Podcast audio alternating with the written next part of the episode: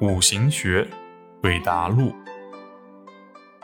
男生问老师：“我在论子女的时候，看子息宫，看星位，当一致的时候没有问题，当不一致的时候就很困难，如何把握呢？”这是一个理论和实践相结合的过程，重要的是变通，而变通的本质就是对于生活的理解和解析。比如，子女对于男人来说，看的是克我的官杀星。